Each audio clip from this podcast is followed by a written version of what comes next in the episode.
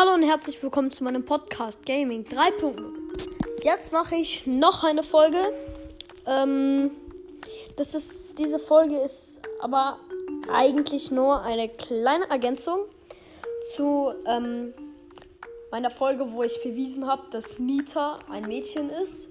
Und das ist nochmal eine kleine Ergänzung, die ist nochmal verwirklicht. Das ist ein Bild. Ähm, ich habe das wo gefunden und mir ist es anfangs gar nicht aufgefallen, dass auf diesem Bild, das sind alle weiblichen Brawler. Also das Bild ist jetzt schon ein bisschen älter, deswegen ist da jetzt nicht Mac, Mac ist nicht drauf, Bell ist nicht drauf.